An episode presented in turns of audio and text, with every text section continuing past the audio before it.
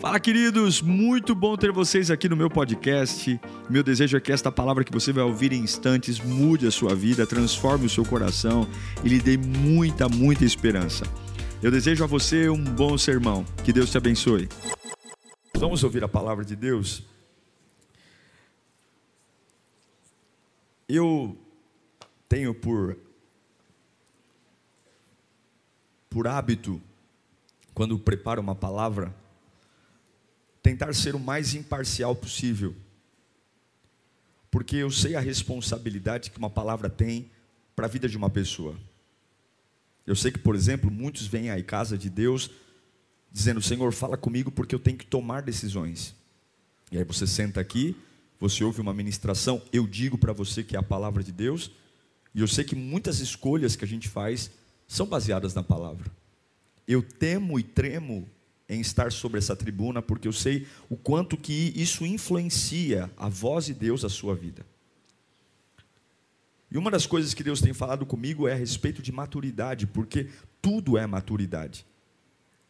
Você pode ser filho do homem mais rico do mundo, se você não tiver 18 anos, o que é do teu pai não será seu. Sim ou não? Se você for menor de idade e o dono das coisas, o, o, teu pai falecer, um tutor vai ter que administrar o patrimônio até que você tenha 18 anos. Porém, uma das coisas que eu aprendi é que nós sempre procuramos alguém para culpar. Todos nós temos um culpado, alguém que a gente coloca para responsabilizar pela vida que temos e onde estamos. Deus me deu essa palavra, uma palavra um pouco dura, mas para nos despertar. Porque enquanto ficamos nessas lorotas e tentar, tentar encontrar responsáveis por nossa vida, a nossa vida está à mercê de tudo, parada, estacionada. Eu quero ler um texto com você, conhecido em Gênesis capítulo 25, versículo 29. Gênesis 25, 29. Quero que você diga para você mesmo: o meu maior problema sou eu.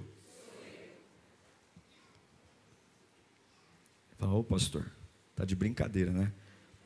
Seu maior problema é você, meu irmão. Meu maior problema sou eu. Gênesis capítulo 25, versículo 29 fala assim: Certa vez, quando Jacó preparava um ensopado, Esaú chegou faminto, voltando do campo, e pediu-lhe: Dê-me um pouco desse ensopado vermelho aí. Estou faminto. Por isso também foi chamado de Edom, chamado Edom. Respondeu-lhe Jacó: Venda-me primeiro o seu direito de filho mais velho. Disse Esaú: Estou quase morrendo. De que me vale esse direito? Jacó, porém, insistiu: Jure primeiro. E ele fez um juramento vendendo o seu direito de filho mais velho a Jacó. Então Jacó serviu a Esaú pão com ensopado de lentilhas. Ele comeu e bebeu. Levantou-se e foi assim Esaú e foi. Perdão. Assim Esaú desprezou o seu direito de filho mais velho. Vamos orar. Deus está aqui, irmãos. Apesar de mim, apesar de todas as dificuldades que você tenha passado hoje, Deus ainda fala com aqueles que querem ouvi-lo.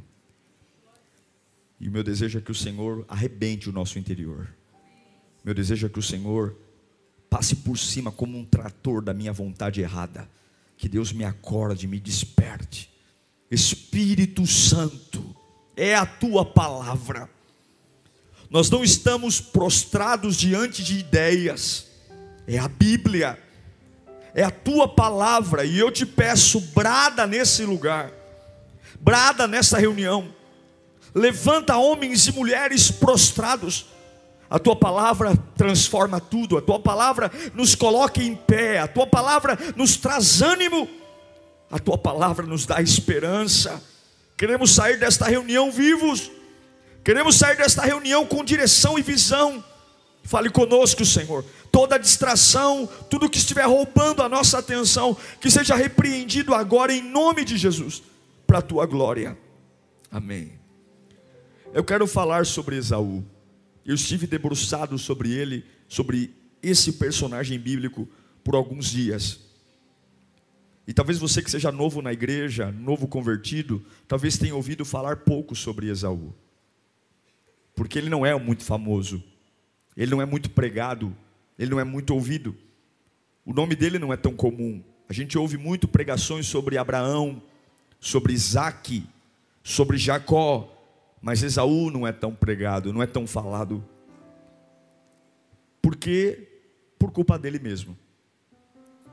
Esaú, na verdade, todos os direitos que Deus reservou a Abraão, que passaram para o seu filho Isaque, todos os direitos de autoridade, paternidade, deveriam ter sido passados para Esaú.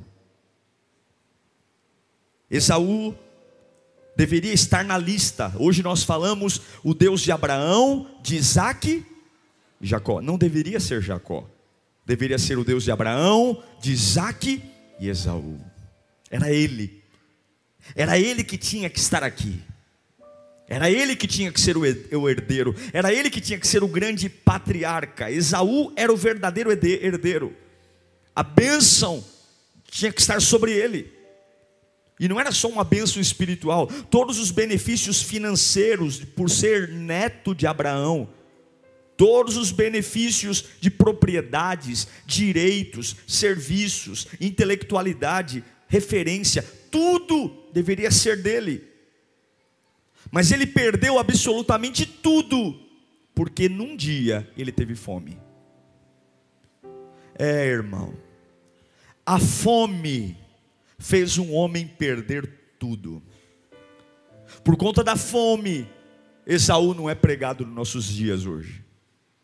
Por conta de uma fome, ele não está mais entre a galeria dos patriarcas da fé. E um belo dia, ele está caçando, ele era um caçador, ele chega para casa com muita fome. Jacó está no fogão, à beira do fogão, preparando uma sopa de lentilha, há um cheiro e há um homem faminto. Há um aroma de comida e há um homem faminto. E porque Esaú está com fome, ele faz um acordo com o irmão Jacó. E nesse acordo custou tudo, absolutamente tudo, por conta de um prato de sopa ele vendeu a sua primogenitura, o direito da bênção patriarcal, o direito das propriedades, o direito da intelectualidade, o direito de ser chefe de uma nação, a nação de Israel, deveria ser descendência dele. Mas quando você conversa com Esaú, se ele tivesse aqui, Esaú diria assim: a culpa foi de Jacó. Eu perdi a minha primogenitura porque o meu irmão gêmeo Jacó me enganou. E algumas vezes a gente cai nessa ideia, porque Jacó, convenhamos, não é muita flor que se cheire também. O nome Jacó já significa trapaceiro, enganador. Então, durante muitas vezes a gente coloca em Jacó a culpa, porque Esaú trocou a sua primogenitura por um prato de lentilha, porque Jacó já tinha os seus, a sua fama de não ser um homem muito honesto. Jacó tinha o seu histórico de estupidez. Mas se a gente fizer uma análise justa, uma análise coerente, Jacó propôs trocar um patinete por uma Ferrari zero quilômetro. Sim ou não? Jacó propôs trocar um patinete, um prato de lentilha, por uma Ferrari zero quilômetro. A primogenitura. Esaú, ele não foi enganado.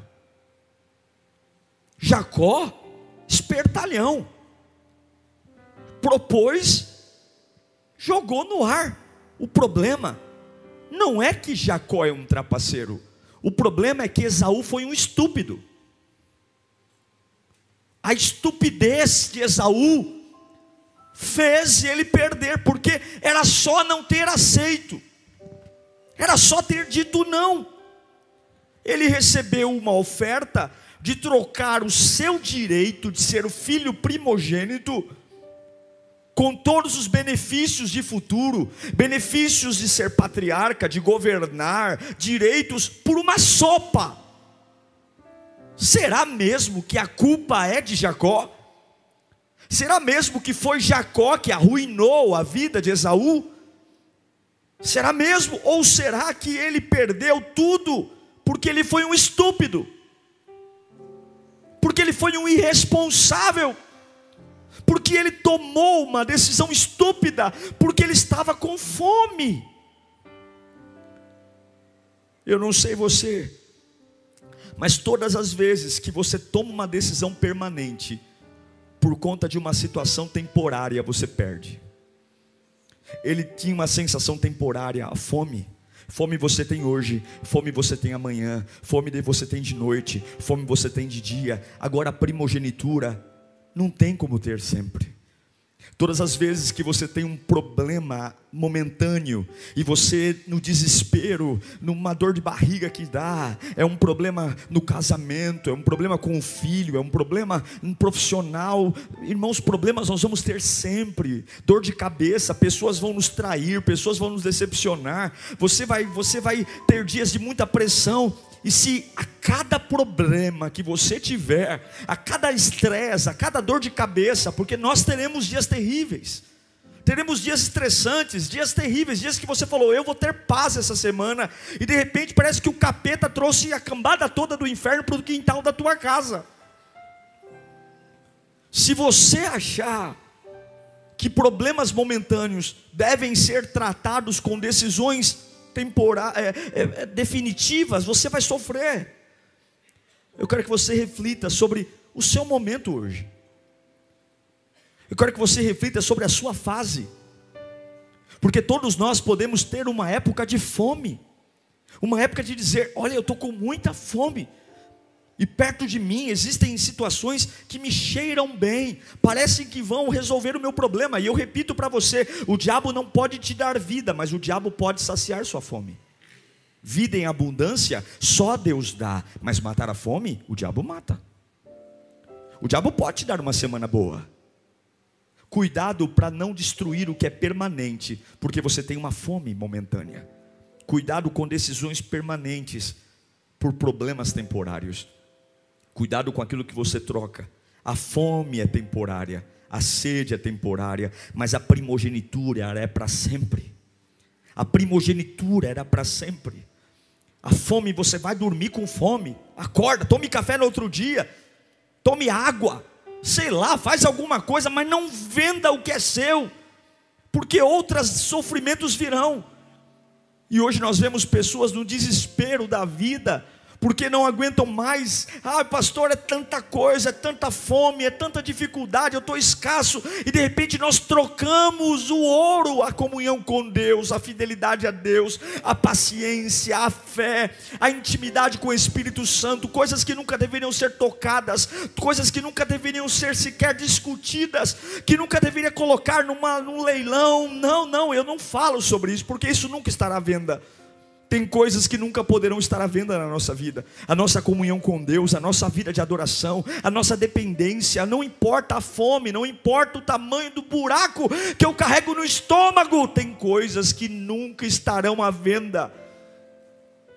Nunca. E aí, Jacó oferece uma troca. E Esaú aceita. Cuidado, queridos, porque todos nós criticamos Esaú mas todos nós também tomamos decisões estúpidas. Eu já tomei decisões estúpidas, eu tenho certeza que todos nós aqui já fomos estúpidos. Somos muito rápidos em julgar Esaú e dizer como que ele foi idiota, como que ele foi babaca de trocar a sua primogenitura por uma sopa. Mas todos nós corremos o risco de trocar 30 anos de história por 30 minutos. Escute, uma decisão sua, Por mais que você diga, pastor, não é culpa minha, eu fui pressionado, pastor, eu não tive escolha, mas uma decisão sua, estúpida, pode mudar radicalmente o destino da sua vida. Decisões estúpidas mudam o nosso destino e mudam a nossa herança. E o que o diabo mais deseja é que você seja como um carro sem freio, que todos os momentos esteja, não raciocine mais, não pense mais, não escolha mais, e você vai estupidamente tomando decisões sem raciocínio, sem pensar, sem escolher. Parece que todos os dias a gente, porque tem fome, escolhe. Traz pessoas para perto da gente que não deveria.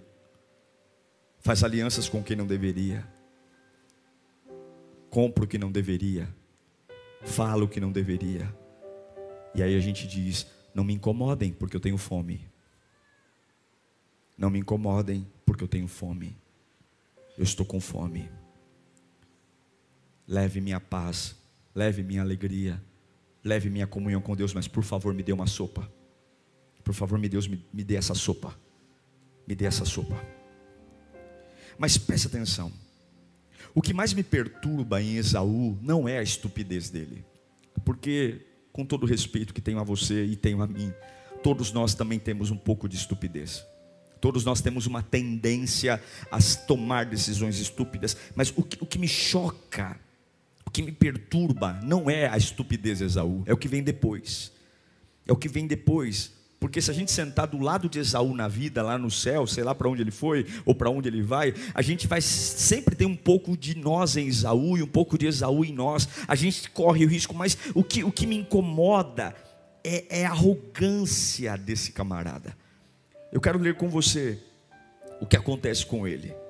Quando Isaac vai abençoar Esaú, logo depois de Isaac já ter abençoado Jacó, você sabe que Jacó trapaceou Jacó colocou a roupa de Esaú, colocou pelo de Esaú, Esaú era mais peludo, e ele se passou pelo irmão para ser abençoado. Vamos ler isso em Gênesis capítulo Gênesis capítulo 27, versículo 30. Fala assim, ó. Ele também é versículo 30. Quando Isaac acabou de abençoar Jacó, mal tendo ele saído da presença do pai, o seu irmão Esaú chegou da caçada. Ele também preparou uma comida saborosa e a trouxe ao seu pai. E ele disse: Meu pai, levante-se e coma da minha caça para que o Senhor me dê a bênção. Ele já tinha vendido a bênção por mão.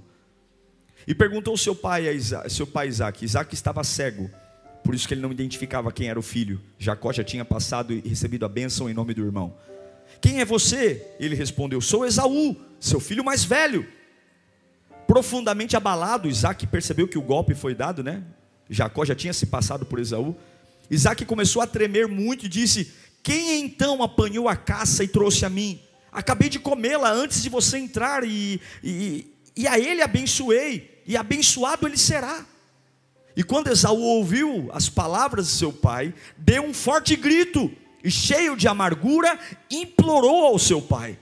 Ele já tinha vendido, mas ainda assim está implorando: abençoe também a mim, meu pai. Mas ele respondeu: Seu irmão chegou astutamente, recebeu a bênção que pertencia a você. E disse Esaú: Não é com razão que seu nome é Jacó, já é a segunda vez que ele me engana. Será mesmo que ele enganou Jacó? Esaú? Ou Esaú, que era um grande estúpido? Primeiro tomou meu direito de filho mais velho, agora recebeu a minha bênção. Então perguntou ao pai: O Senhor não reservou nenhuma bênção para mim, pai? Isaac respondeu a Esaú: Eu o constituí senhor sobre você, e a todos os seus parentes tornei servos dele, e a ele supri de cereal e de vinho. Que é que eu poderia fazer por você, meu filho? Não ficou nada para você. Esaú pediu ao pai: Meu pai, o Senhor tem apenas uma bênção, abençoe-me também, meu pai. E então, o que, que ele fez? Chorou em alta voz versículo 41 de Gênesis 27. Vamos entender esse personagem Esaú. Esaú guardou rancor de Jacó contra Jacó por causa da bênção que seu pai lhe dera e disse a si mesmo: Os dias de luto pela morte de meu pai estão próximos, então matarei meu irmão Jacó. Na cabeça de Esaú, ele perdeu a primogenitura porque o irmão enganou. Na cabeça de Jacó, de Esaú, ele perdeu a primogenitura, ele perdeu a bênção porque o irmão trapaceou com ele. Mas ele não consegue olhar no espelho e dizer: Eu sou um estúpido. E lá no Novo Testamento, em Hebreus capítulo 12, fala de Esaú. Olha esse texto, Hebreus 12, 16. Preste atenção. Não haja que não haja nenhum imoral ou profano, como quem? Lá no Novo Testamento, como Esaú, que por uma única refeição vendeu os seus direitos de herança como filho mais velho. Olha o próximo verso. Como vocês sabem, posteriormente, quando quis herdar a bênção, foi rejeitado, mas não teve, fala comigo, ele não teve como alterar a decisão. Embora buscasse embora buscasse com lágrimas. O autor de aos Hebreus está dizendo que Jacó, Esaú tentou reverter a decisão do pai com lágrimas. Depois de uma decisão estúpida de trocar a primogenitura por uma sopa, o que é mais grave na vida de Esaú não é a perda da primogenitura. Escute, gente, mas é um sistema de estupidez que ele não consegue escapar ele não consegue se livrar de um sistema de escolhas erradas, ele não consegue. Ele não consegue, ele, ele, o irmão propõe trocar um patinete por uma Ferrari, a primogenitura pela por um, uma sopa, ele aceita. Ele vai chorar diante do pai, pedindo uma bênção. E ele diz: Olha, a própria Bíblia diz: Eu odeio meu irmão, eu quero matar o meu irmão mas em momento algum ele consegue olhar para ele e dizer: a culpa é minha, eu banalizei, eu perdi, como nós nos parecemos com Esaú. Não, não são apenas escolhas estúpidas, uma ou outra, mas infelizmente muitos de nós estamos presos numa estupidez, presos. O choro de Esaú, a Bíblia diz em Hebreus que o choro dele não conseguiu reverter a bênção. Apesar de chorar, ele não conseguiu, por quê? Porque ele não está chorando porque está arrependido, ele não está chorando porque ele quer mudança, ele não está chorando porque ele quer uma metanoia, ele está chorando porque ele está sofrendo uma consequência de uma escolha errada. E lágrimas assim não tocam o coração do pai. Ele não está chorando porque ele quer ser uma pessoa nova. Ele não está chorando porque ele quer um avivamento, porque ele quer ser mais forte. Ele está chorando porque está doendo o que ele perdeu. Mais uma vez a estupidez está matando ele. Mais uma vez o ciclo da estupidez. E eu quero pregar nesta noite para dizer que apesar do nosso desejo de mudança, apesar da gente olhar para a vida e dizer eu quero ser uma pessoa melhor, pastor, eu quero ser uma pessoa diferente, eu quero alcançar coisas novas, eu quero dizer que as nossas lágrimas nunca serão responsáveis pelas grandes mudanças da nossa vida. Deus não leva em conta quantas lágrimas derramamos, porque a Bíblia diz em Hebreus que Esaú chorou, e apesar de, ser, de ter chorado, ele não reverte a sua situação, porque as emoções apenas refletem as nossas escolhas estúpidas.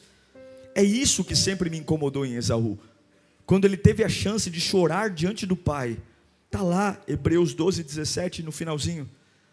Embora tenha chorado, embora buscasse com lágrimas, ele não conseguiu alterar a decisão. Foi um choro estúpido também.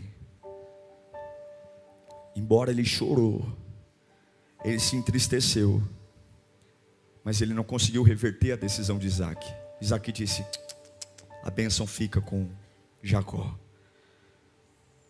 Veja, aqui está a razão de não se libertar. Aqui está a razão de ficar sempre. Eu vou casar dez vezes e vou sofrer dez vezes. Eu vou ser mandado embora da empresa cinco vezes e vou sofrer cinco vezes. Eu troco João pelo Pedro, Pedro pelo Antônio, Antônio pelo Lucas. Os nomes mudam, mas é a mesma coisa. São as mesmas pessoas. Porque o arrependimento de Esaú foi um arrependimento de lágrimas. E lágrimas todos nós derramamos. Lágrima é o grito da alma. Dói, a gente chora. Sentiu pena, a gente chora. A culpa nos faz chorar. O remorso nos faz chorar. A solidão nos faz chorar. A incompreensão nos faz chorar. E o autor de aos Hebreus diz que, embora tenha chorado, não foi possível reverter a sua situação. Ele não conseguiu chorar e encontrar a herança. Esaú estava destinado a ser grande.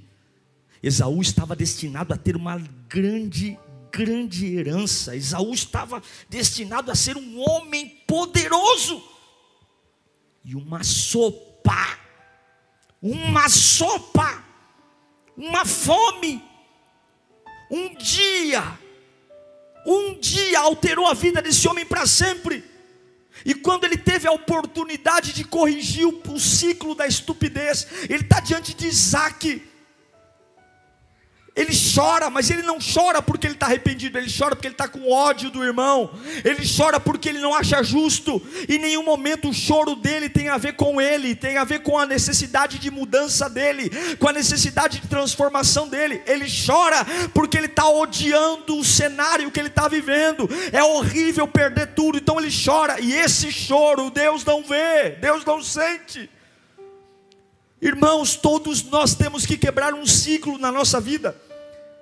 Todos nós temos que olhar para nós e dizer: chega de escolhas estúpidas, chega de decisões banais. Todos nós, a começar de mim, temos um ciclo para destruir que machuca a gente, que fere a gente, que faz a gente sofrer. Mas a pergunta é: o problema é que se esse ciclo não for quebrado, a estupidez vai continuar me matando. Eu venho ao culto, choro, ouço a palavra, choro e choro e choro, mas o meu choro não é por uma real mudança, o meu choro não é por uma vida nova, o meu choro é porque eu não acho justo a vida. O meu choro é porque as pessoas me tratam mal.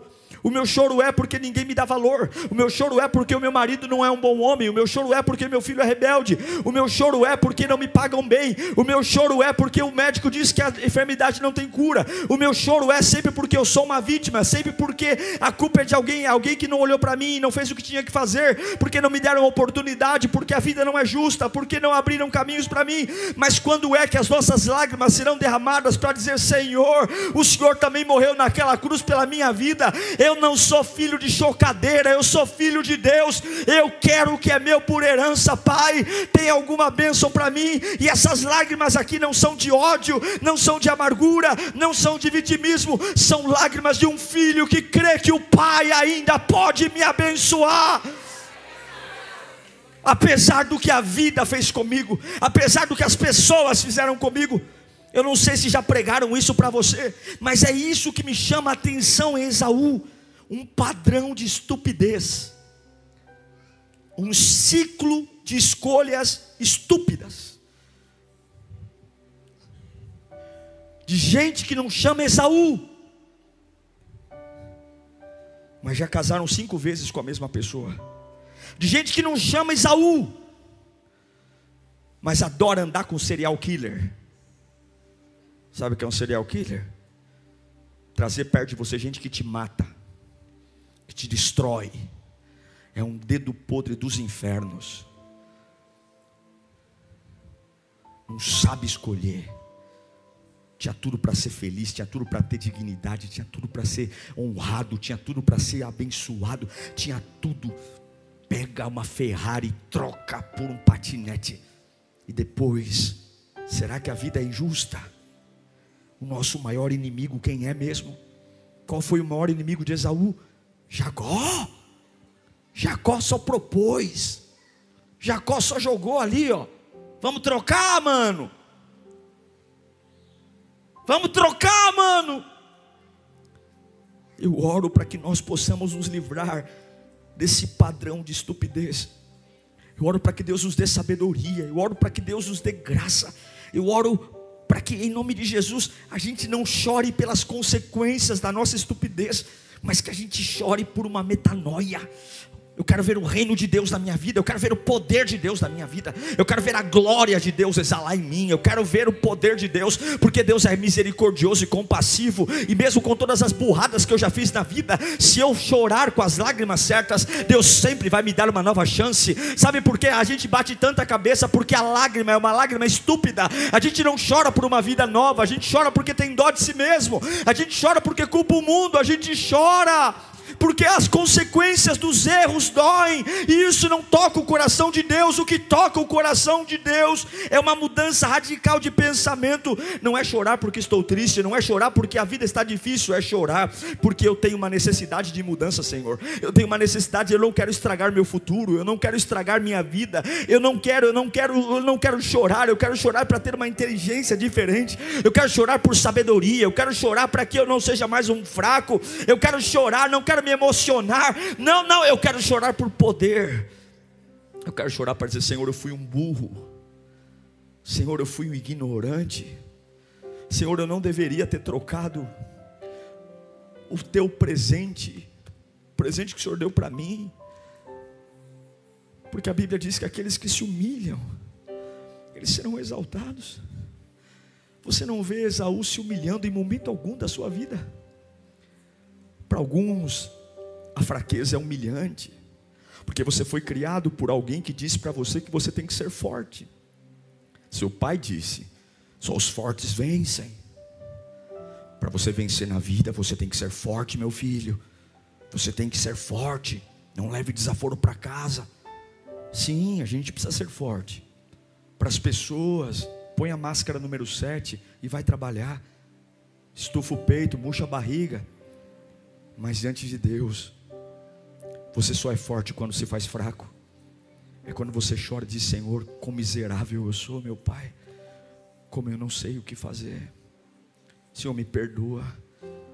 Eu assumo a responsabilidade pelo meu divórcio. Eu assumo a responsabilidade pela minha queda, eu assumo a responsabilidade porque eu saí da tua casa, eu assumo a responsabilidade porque eu voltei a beber, porque eu voltei a fumar, eu assumo a responsabilidade porque eu parei de orar, a culpa é minha, Senhor. Eu assumo a responsabilidade porque eu parei de cantar, eu assumo a responsabilidade porque eu dei ouvido à fofoca, eu assumo a responsabilidade porque eu não deveria, Senhor, está aqui, essas lágrimas aqui, não é por ninguém, não, não é porque eu estou com ódio do João, da Maria, não, não, não, porque essas lágrimas não tocam, porque Jesus nunca vai ter dó de você. Quando ele olha para você, ele vê o filho dele na cruz. Como é que ele pode ter dó de você? Toda vez que ele vê você, ele vê Cristo. Você não é digno de dó, você é digno de glória. A cruz nos deu glória. E a minha oração é que nós precisamos chorar as lágrimas certas. Embora tenha chorado, Esaú não conseguiu reverter. Porque arrependimento de verdade começa aqui.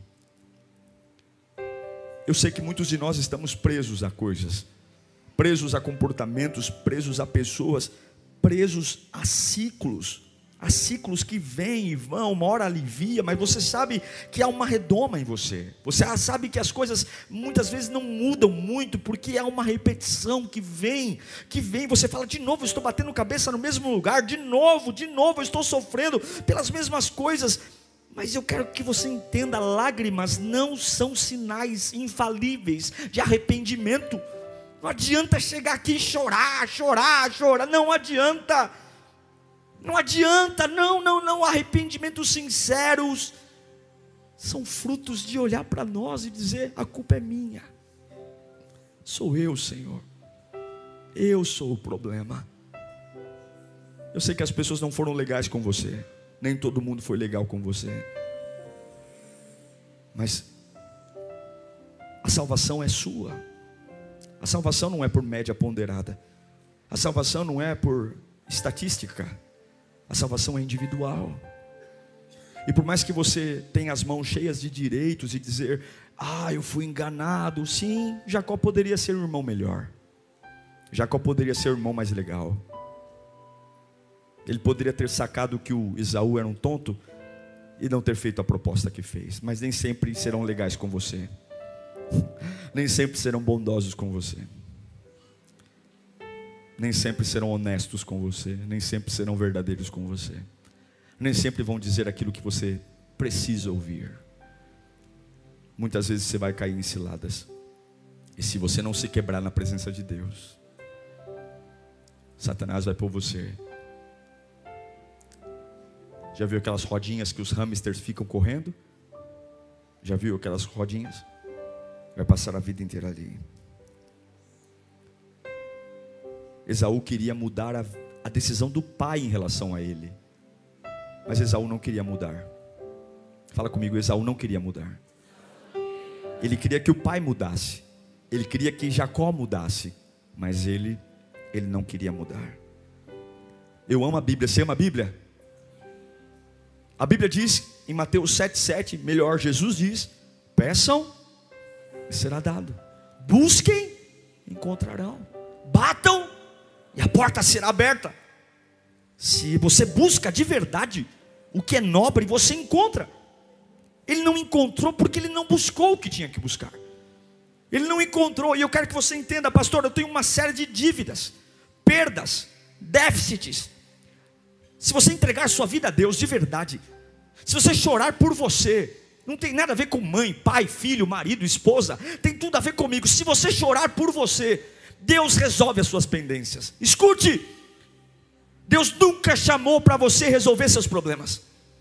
Os seus problemas passam a ser problemas de Deus quando você busca o reino dele em primeiro lugar e a sua justiça, e tudo aquilo que você chama de problema, ele chama de coisa, e as demais coisas vos serão acrescentadas. As suas pendências, pega essa lista enorme que você usa para contar para as pessoas, para dizer o quanto sua vida é uma porcaria, o quanto você é um desgraçado, o quanto você é um infeliz. Aí pega essa lista, amassa, joga no lixo e diga assim: o meu único problema a partir de hoje é todos os dias da minha vida dobrar o meu joelho e chorar na presença presença de Deus e dizer: Pai, me muda, Senhor, me muda, me faz parecido contigo. E você vai ver Ele cuidando do teu emprego, e você vai ver Ele cuidando da tua saúde, e você vai ver Ele cuidando dos teus filhos, e você vai ver Ele cuidando do teu casamento, e você vai ver Ele cuidando das tuas finanças. Em nome de Jesus, vamos parar de ter um choro estúpido e chorar lágrimas de arrependimento, lágrimas que podem mudar a nossa vida, lágrimas que não estão movidas por ódio, angústia, ruínas não lágrimas angustiantes e tristeza, porque tristeza é como diarreia, vem forte e passa logo. Mas as palavras certas, escute o que eu vou dizer. Eu já tive dó de muita gente que chorou diante de mim. Eu já tive dó de muita gente que chegou e falou: Pastor, eu sofro tanto. E dá vontade de você pegar aquela pessoa no colo e levar para casa porque nós somos assim, emocionais, românticos. Nós amamos um drama, nós amamos uma novela, nós amamos uma história difícil, porque isso nos dá assunto, a gente conta no metrô depois. Mas essas histórias não têm fundamento, elas acabam. Jesus nunca vai entrar na nossa onda de drama, porque Ele sabe de verdade o que acontece aqui dentro, Ele sabe de verdade as minhas motivações. Ele sabe quando a gente grita assim: Eu não aguento mais. E ele fala: Aguenta, porque você já aguentou coisa pior longe de mim. Aguenta. Eu não vou suportar. Cala sua boca, eu fiz você. Eu sei seus limites eu fiz cada músculo, cada tendão, cada nervo, eu fiz. Eu projetei seu cérebro, eu coloquei os neurônios aí, eu projetei o lado esquerdo, o lado direito, as tuas emoções, a tua razão. Eu sei quem você é, eu sei até onde a sua alma suporta, eu sei até onde o seu cérebro vai se enfritar. Fique na sua. Mas vamos quando você quiser uma conversa séria comigo, eu estou aqui. Se você quer conversa de patifaria, desabafa no Facebook chama um amigo para tomar um café.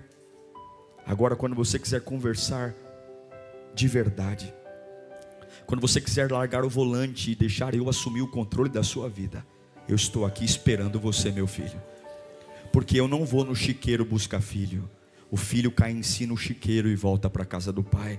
Pai, pequei contra o céu e perante ti, já não sou digno de ser chamado teu filho. Trata-me como um dos teus empregados. Não foi assim que o filho pródigo disse? Mas um pai nunca recusa a volta de um filho. Eu quero dizer para você que esta palavra não é para você ficar triste. Essa palavra é para você acordar. Porque você está cansado demais, porque está lutando a luta errada. A sua maior luta é com você. Você não controla a boca das pessoas, você não controla o que as pessoas pensam e em muito menos o que elas sentem. Você vai morrer tentando ter a aprovação das pessoas e não vai conseguir. Você vai morrer tentando ter uma trégua com o mal, e o mal não vai parar. Não vai.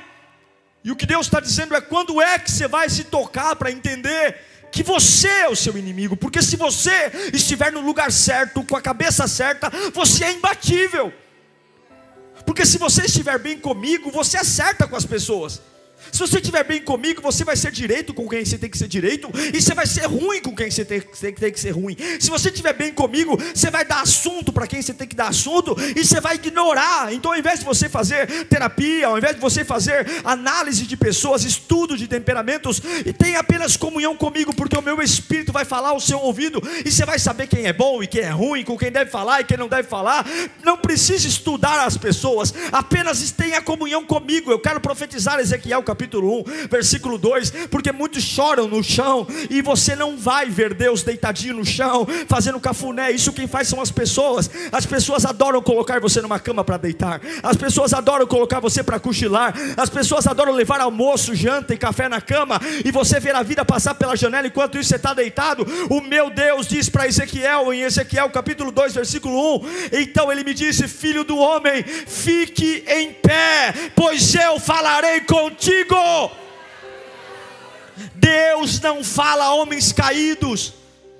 A igreja faz de tudo para mimar as pessoas. Vamos fazer programação, vamos cuidar de gente. As pessoas já entram na igreja dizendo: quem vai cuidar de mim? Igreja não é babá. Você tem que entender que Jesus Cristo te ama. Ele tem uma vida para você. Enquanto você não olhar no espelho e começar a chorar por si mesmo e dizer: eu perdoo os idiotas, eu perdoo quem me fez mal, eu perdoo quem me abandonou. Mas o meu problema é comigo. O meu problema é com a minha cabeça dura. O meu problema é com o meu coração torto, porque as pessoas são as pessoas, elas não vão mudar. Você não muda ninguém, você não muda ninguém, quem muda é o Espírito, mas o Espírito em você muda você. Levanta suas mãos para cá, levanta suas mãos para cá, Isaías capítulo 60, versículo 1. Levanta, levante-se refulga, refulja, porque já chegou a sua luz e a glória do Senhor nasce sobre ti. Em nome de Jesus, nesta noite, perdoe-se. Em nome de Jesus, nesta noite, olhe no espelho e diga: Meu maior problema sou eu. Essa depressão não passa por minha causa, essa ansiedade não passa por minha causa, essa solidão é minha causa, porque as minhas lágrimas são lágrimas estúpidas, tão estúpidas quanto as minhas escolhas do passado. As minhas lágrimas não são lágrimas genuínas. Eu apenas estou chorando porque estou triste. Eu apenas estou chorando porque as consequências dos meus erros estão doendo. Eu apenas estou chorando porque eu tenho medo do que vai me acontecer. Quando é que nós vamos chorar para dizer: Senhor, me muda, Senhor, me muda, Senhor, me muda? O maior inimigo sou eu.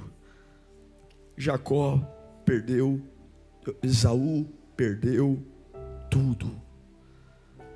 Esaú perdeu tudo. Tudo. Porque ele viveu num ciclo de estupidez. Esta palavra não é para humilhar ninguém aqui. Essa palavra é para dizer ainda há esperança. Quebra esse ciclo de estupidez. Pare. Pare de esperar por alguém. Pare de esperar pelos outros. O seu maior problema, o seu maior problema é você. É você, é a sua cabeça, é a sua alma. Pare de falar da vida dos outros, cuide da sua vida, cuide da sua espiritualidade. E se você olhar para o lado e ver que alguém é responsável por você estar tá bem, dispense essa pessoa hoje. Se você falar assim, graças a Deus, eu estou na igreja, estão me apoiando, tire esse apoio, porque um dia esse apoio pode não funcionar. Ai, graças a Deus eu fiz um amigo, um irmão de fé, e graças a esse irmão eu consigo superar minhas crises. Pega esse irmão, dá um tchau para ele, fala, querido, Deus te abençoe. Porque eu não posso fazer de alguém temporário, definitivo na minha vida. Se não for Jesus, não será mais ninguém. Queria que você fechasse os seus olhos nesse instante. Eu quero que você ore pela sua vida todos os ciclos de estupidez que a gente tem feito, tem vivido. E talvez você diz, pastor, olha, Eu tenho tanta raiva de pessoas, eu tenho tanta raiva do que fizeram comigo, eu tenho tanta raiva da minha vida, eu tenho tanta raiva, eu tenho tanta coisa mal resolvida dentro de mim. Olha, Senhor, me abençoa, porque, porque o meu pai não foi bom comigo. Senhor, me abençoa, Senhor, porque a vida foi injusta. Senhor, eu mereço uma bênção, porque olha, o que eu tenho sofrido não está não tá fácil. Essas lágrimas não tocam o coração de Deus. Esaú chorou. Isaac disse: Eu não tenho nada para você, meu filho. Eu não tenho nada para você. Eu não tenho nada. Mas aqueles que se humilham, se humilham. Ah, Senhor, eu não sei o que fazer. Oh, Senhor, eu estou cansado. Todo mundo acha que eu sou bom e eu não sou. Oh, Senhor, eu não tenho resposta, Senhor. Eu não sei para onde ir, Senhor. Eu estou perdido. Qual é o problema de chorar por isso? Dizer, Senhor, eu não sei o que agir, como agir, Senhor. Eu não sei. Eu fui um estúpido a vida toda. Eu estou aqui, me ajuda. Se vós, sendo maus, quando os filhos pedem pão, não dão pedra. Se vós, sendo maus, cuidam bem dos vossos filhos, quem dirá o vosso Pai que está no céu? Olhe para as aves, elas não semeiam, olhe para os lírios. Vamos rasgar o coração e dizer: Senhor, eu sou o meu problema, eu preciso de ajuda. Uau! Eu tenho certeza que Deus falou com você. Tenho certeza que depois desta palavra a sua vida não é mais a mesma. Peço que você também me acompanhe nas minhas redes sociais: Instagram, Facebook e YouTube. Me siga em Diego Menin. Que Deus te abençoe.